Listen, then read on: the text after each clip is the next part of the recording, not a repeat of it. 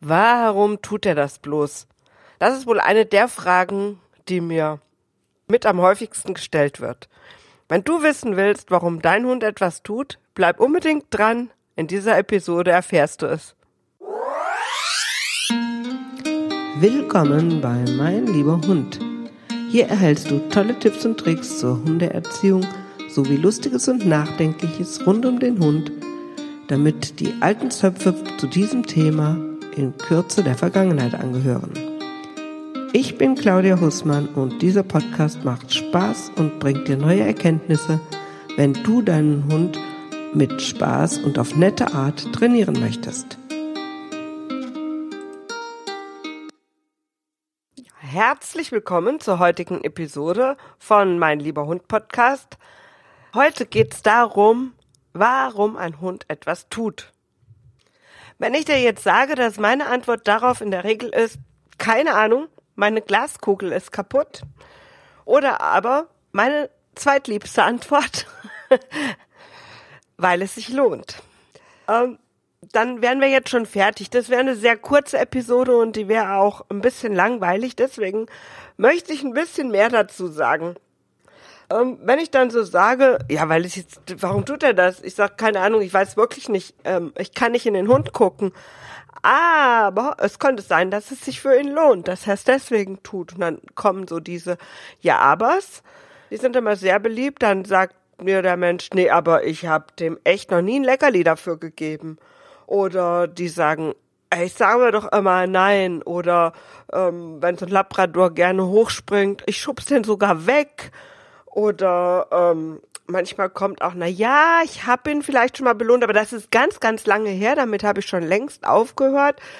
Das heißt also, ähm, irgendwie, ja, so kommt dann schon raus, okay, es, es ist schon mal belohnt worden oder ich bin mir eigentlich gar nicht so bewusst, dass ich es vielleicht belohnt habe. Und ähm, das ist letztlich das, was einem dann wieder auf die Füße fällt. Wenn man sich mal so eine Waage betrachtet und ähm, guckt, was lohnt sich. Also wenn der Hund zum Beispiel als junger Hund irgendwann mal so groß war, dass er den Tisch oder die Anrichte erreichen konnte und ich habe da blöderweise meine Wurst liegen lassen oder mein Käse und mein Hund hat den erwischt. Ist mir einmal passiert, danach nie wieder, weil ich gelernt habe, das ist blöd, wenn ich das da liegen lasse. Mein Hund kann das klauen. So. Ähm, aber ich beobachte, mein Hund geht immer mal wieder gucken, ob da etwas liegt. Woran liegt das? Es liegt daran, dass sich das Verhalten einmal gelohnt hat. Also auf der Anrichte nachgucken, ob da was liegt, hat sich gelohnt. Wenn auch vielleicht nur ein einziges Mal. Aber es hat sich schon mal gelohnt. Die Natur hat es jetzt so eingerichtet, dass ja Lebewesen nicht sofort etwas sein lassen, wenn es sich da nicht mehr lohnt. Weil gerade so ähm, in der Wildnis würde man eigentlich dann verhungern, denn da hat man öfters keinen Erfolg. Die Natur hat es so eingerichtet, dass ein Lebewesen da durchaus eine bestimmte Hartnäckigkeit an den Tag legt. Und je nachdem, wie gut das war, was dein Hund da gefunden hat, hat sich das für ihn mehr oder weniger stark gelohnt. Also wenn das was ganz besonders Leckeres war, vielleicht hast du dir gerade ein Leberwurstbrot geschmiert gehabt oder für die Kinder das Schulbrot gemacht und das war genau das, was dein Hund am liebsten frisst, dann wird er dort häufiger nachgucken, als wenn er vielleicht nur ähm, ein Trockenfutter erwischt hat, was jetzt nicht ganz so toll war. Also ähm, hast du jetzt auf deiner Waage auf dieser Seite, die du nicht von dem Verhalten, was du nicht so gern haben möchtest, ähm, ein bestimmtes Gewicht. Und wenn du jetzt, wenn der Hund da nie mehr was findet, wird er seltener nachgucken, weil es sich nicht mehr lohnt. Er wird es aber nicht ganz sein lassen.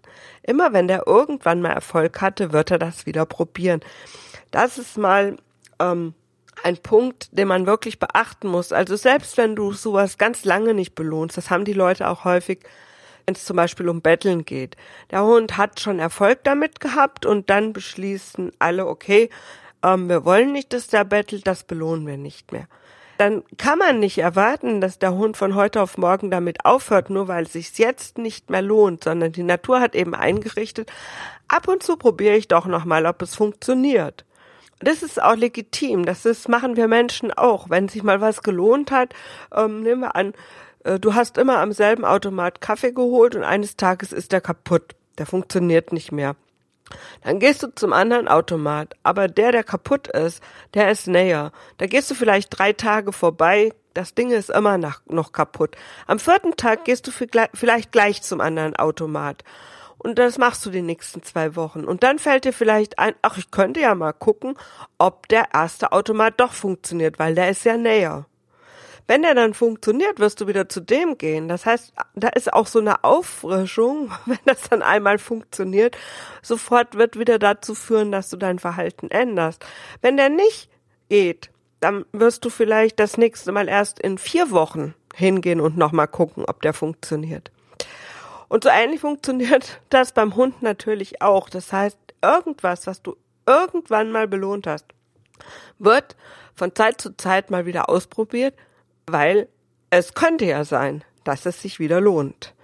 Deshalb ist so diese Aussage, ja, weil es sich lohnt, nicht ganz richtig. Man müsste sie eigentlich ergänzen oder sich auch irgendwann mal gelohnt hat.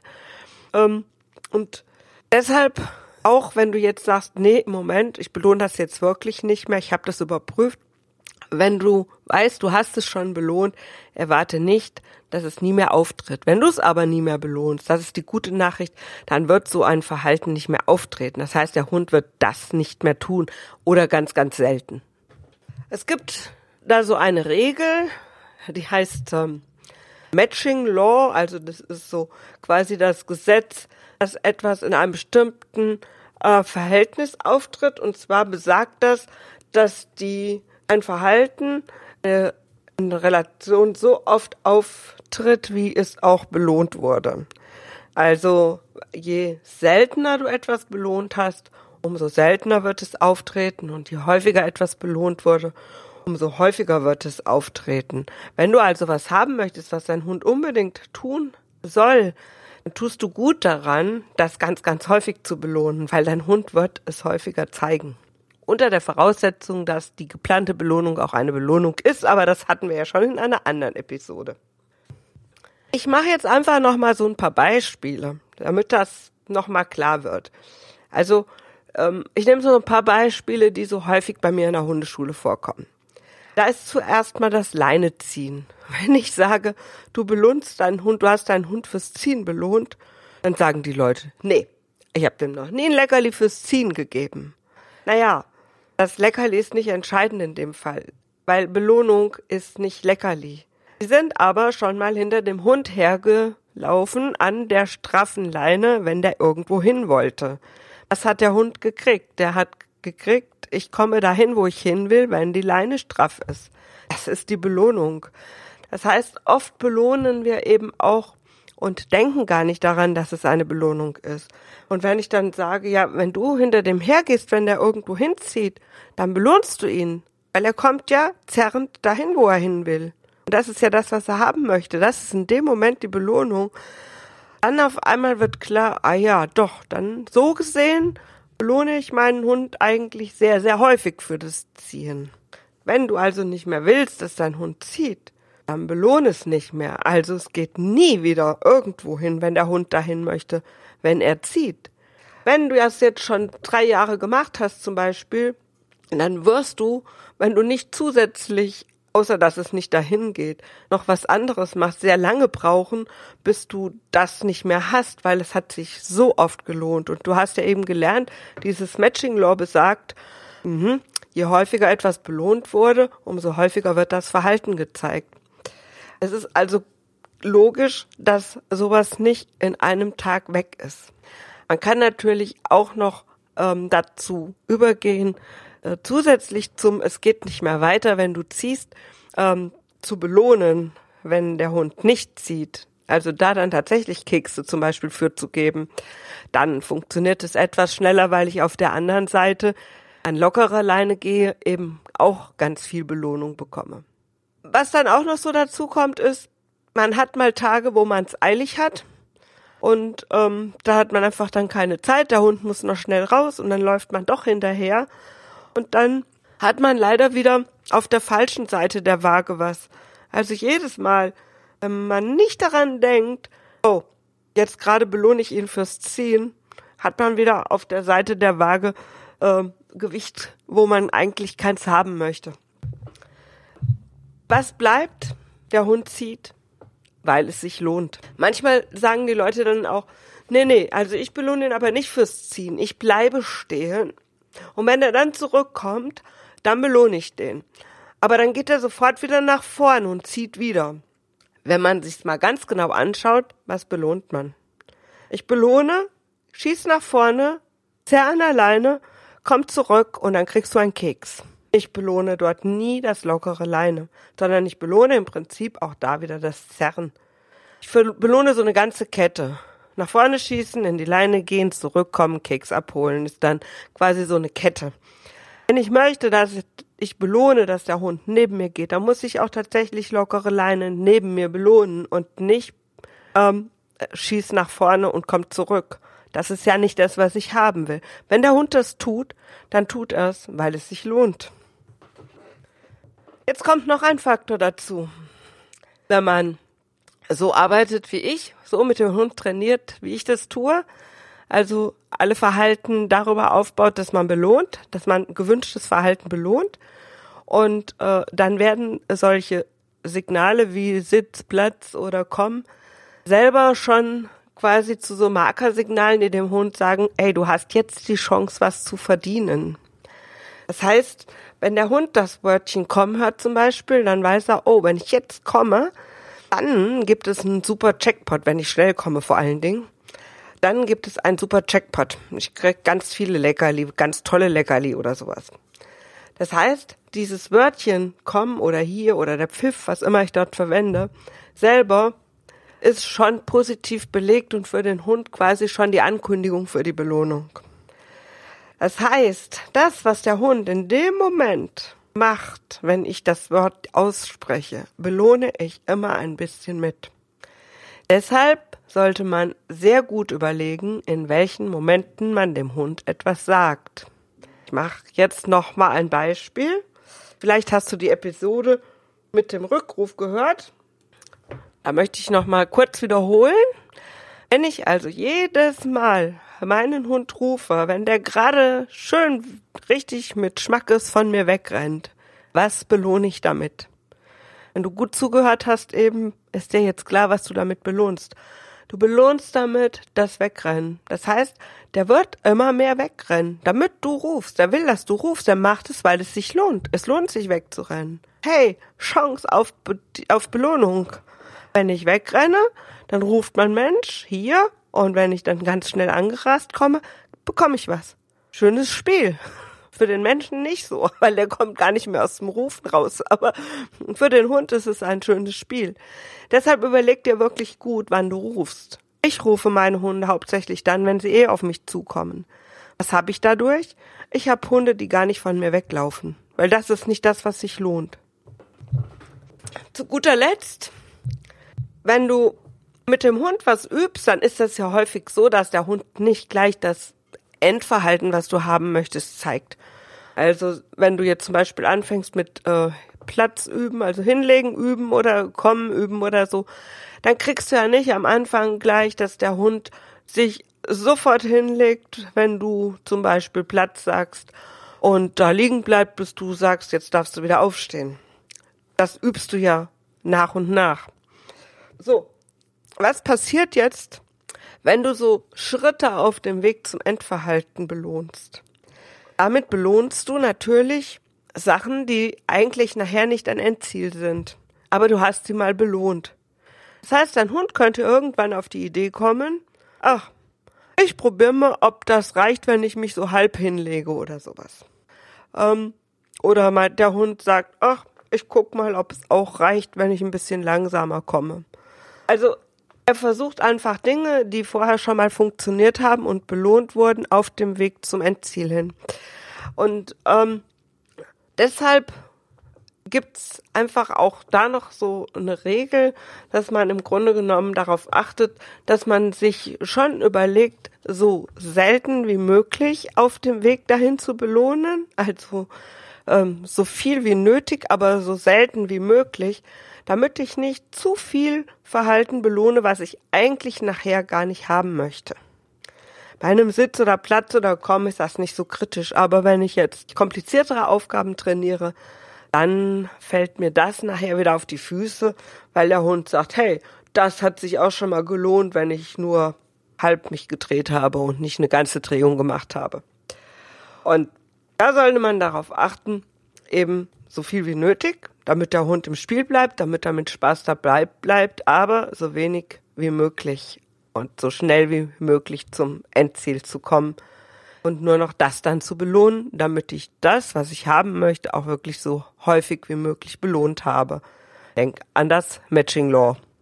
Ich fasse nochmal zusammen, was du aus dieser Episode mitnehmen solltest. Also auf die Frage, ähm, warum tut er das? Und ähm, wenn du nicht möchtest, dass er etwas tut, belohne nicht. Also Tipp 1 ist, belohne nicht, was du nicht haben willst.